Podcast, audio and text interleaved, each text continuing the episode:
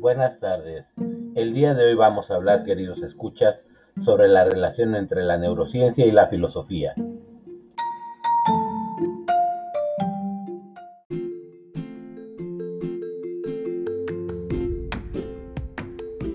Desde el punto de vista de la filosofía, el ser humano es la especie dominante en el mundo. Sin embargo, tendríamos que dar la vuelta a nuestra vista hacia lo que son las neurociencias. Las neurociencias nos van a traer un nuevo aporte al pensamiento humano.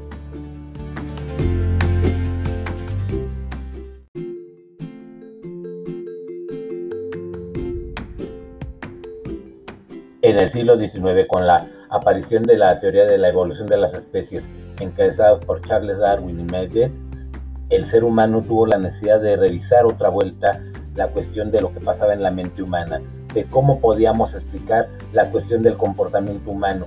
En la filosofía ya habíamos visto la cuestión del alma y el espíritu, pero la filosofía no era suficiente. La teoría evolutiva nos marca la cuestión de que tendríamos que estudiar el cerebro humano para entender el comportamiento del hombre.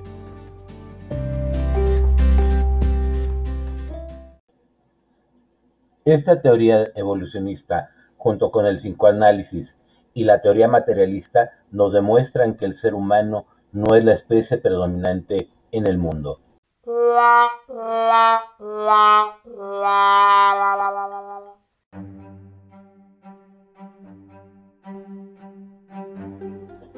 Según la teoría evolucionista, todos partimos de un mismo origen o tronco cómo se van dispersando las diferentes especies tiene que ver con tres elementos, como es el desarrollo de la célula, la evolución propia o filogenética de las especies y el ADN o la información genética que se está dando. Por millones de años nos hemos dado cuenta que ha habido especies que han aparecido y desaparecido.